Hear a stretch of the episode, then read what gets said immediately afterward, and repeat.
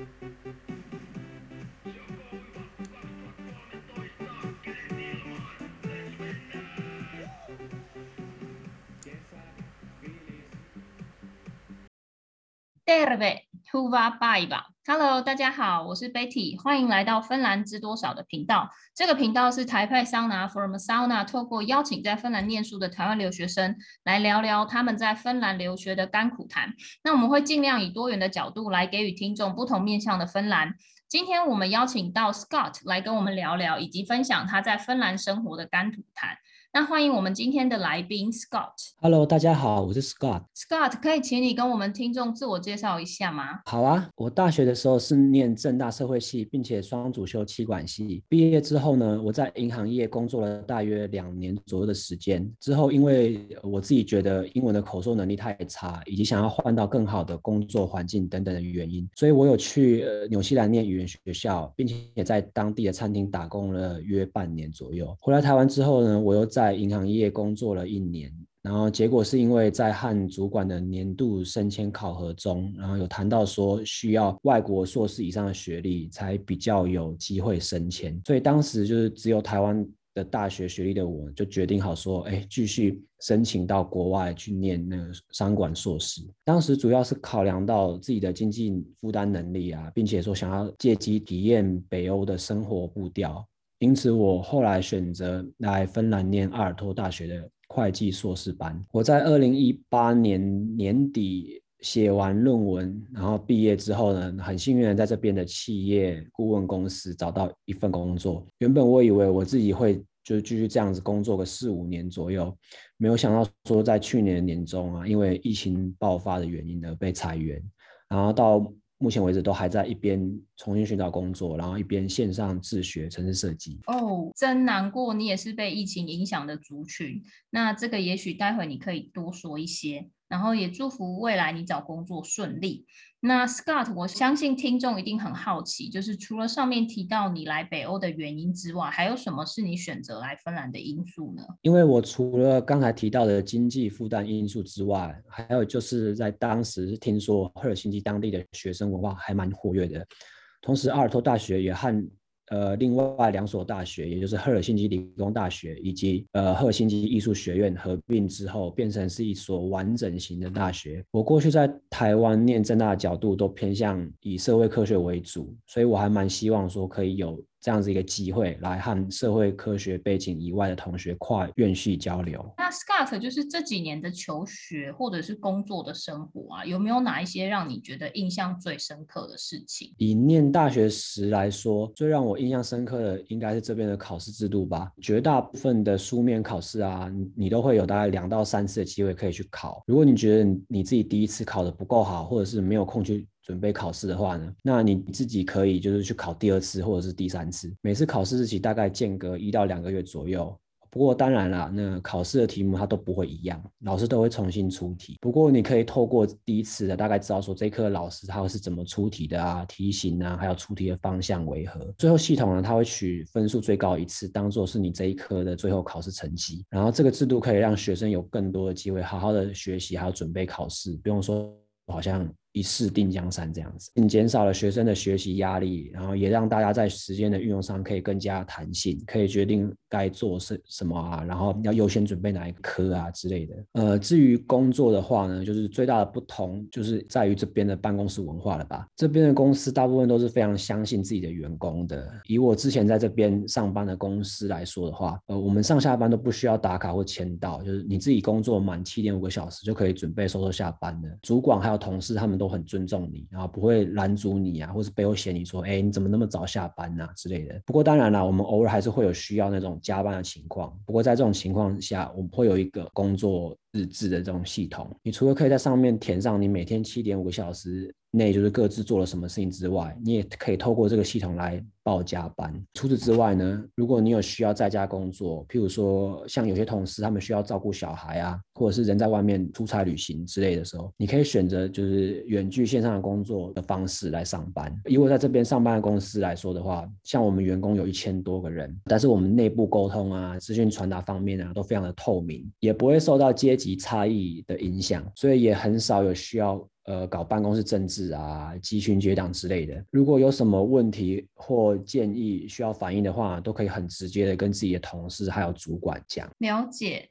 那 Scott，你刚刚有提到，就是呃，你去年年中的时候，因为疫情的关系被公司裁员，以这样子的理由的话，其实你算是非自愿离职嘛？那在这个部分，芬兰政府有什么配套措施可以帮助你？还有，你有提到，就是你现在在自学城市设计，其实跟你之前的会计工作差异还蛮大的。能不能请你分享一下，就是你决定自学城市设计的理由是什么呢？因为我当时刚进出工作的时候，就是太笨了，就没有在被裁员之前至少加满工会六个月，所以我最后只有这边社会福利局的基本失业救济金可以领而已。然后领的钱其实连缴房租都不太够，所以其实我我强烈的建议大家，如果以后在欧洲，尤其在北欧这边，如果找到工作的话，第一时间一定要去询问要如何加工会这件事情。而我后来有在这边的那个职训局就寻求帮助。可是他们只会建议我说，哎，要不要去自费学个芬兰语半年呢？会比较容易找到工作。所以其实没有什么实质上的帮助。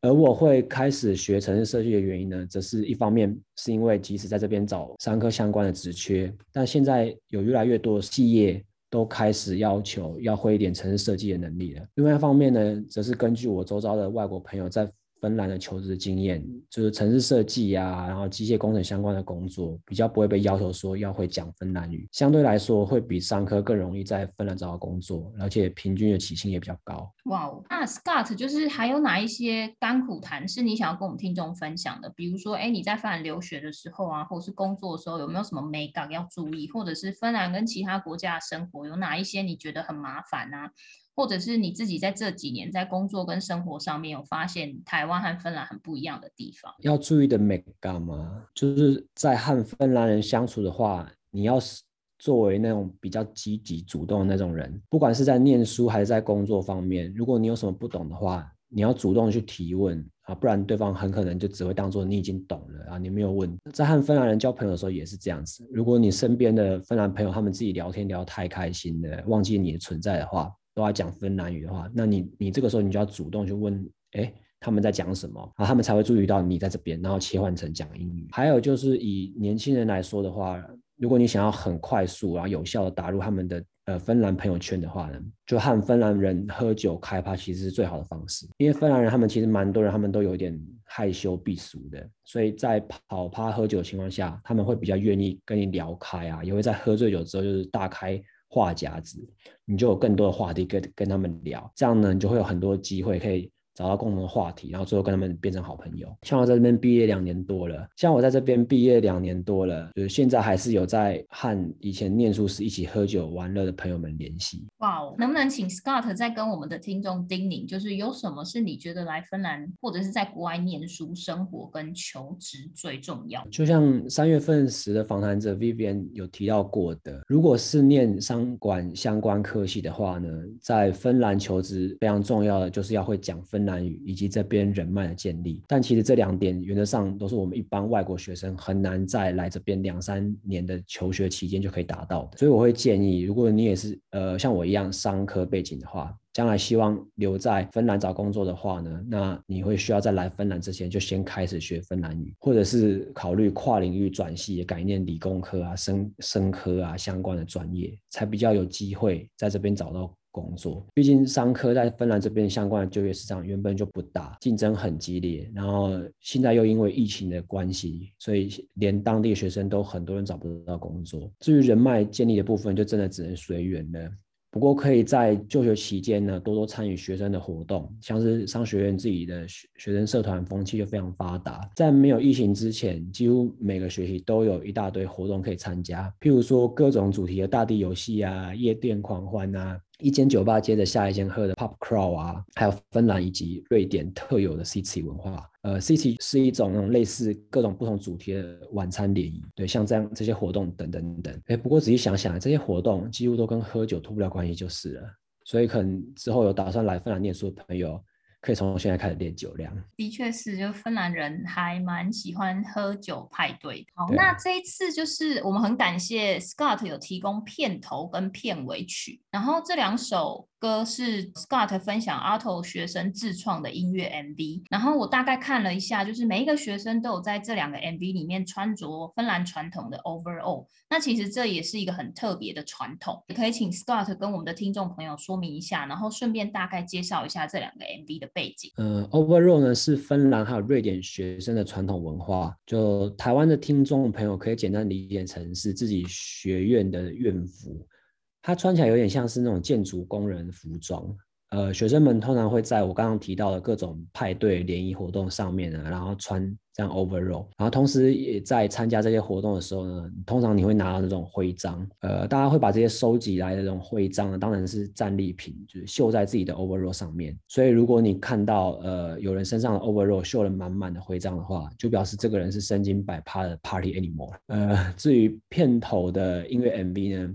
是我们商学院学生们为了庆祝 VAP 在二零一三年所写的歌。呃，VAP 是这边每年五月一日的劳动节，但是在芬兰传统上面，同时也是学生们的嘉年华派对日。VAP 同时也象征着夏天的到来，所以有很多人会在那一天到公园之类的地方野餐啊，然后一边听音乐，一边喝香槟，一边做日光浴。至于待会会听到的片尾曲，则是商学院学生们就是改编的《亡命关头七》纪念保罗沃克的那一首片尾曲所写的，因为我们商学院学生在赫尔辛基市中心原本有一个具有百年历史的学生活动大楼，但是确定在今年三月底前废除，然后并且所有人搬迁回 Espoo 校总区，所以这首片尾曲就是学生们在哀悼这个学生大楼拆除，然后同时怀念，所以这首片尾曲就是学生们在哀悼这栋学生大楼的拆除，同时怀念曾经在这个开趴的每一个日子所写。了解。其实 overall 每一个系所的颜色不一样，所以其实你看 overall 的颜色，你就可以知道这些学生他是来自于哪一个系所的。这样的确是一个还蛮特别的文化。好，那我们非常感谢今天 Scott 百忙抽空的来接受我们的访谈，还有他今天在节目里面跟大家分享他自己在芬兰工作啊、生活跟留学的甘苦谈。如果听众有任何跟芬兰留学有关的问题，想要询问或者是了解的，都欢迎到台派桑拿 Formosauna 的脸书粉丝页，或者是追踪台派桑拿 Formosauna 的 IG 来更了解芬兰留学生的生活点滴。那呃，感谢今天大家收听芬兰知多少的节目。下个月呢，我们还是会陆续邀请其他一同在芬兰工作、留学或生活的台湾人来分享他们在芬兰留学或生活的甘苦谈。那我们就下个月线上见喽，Kiitos nähdään ensi kuussa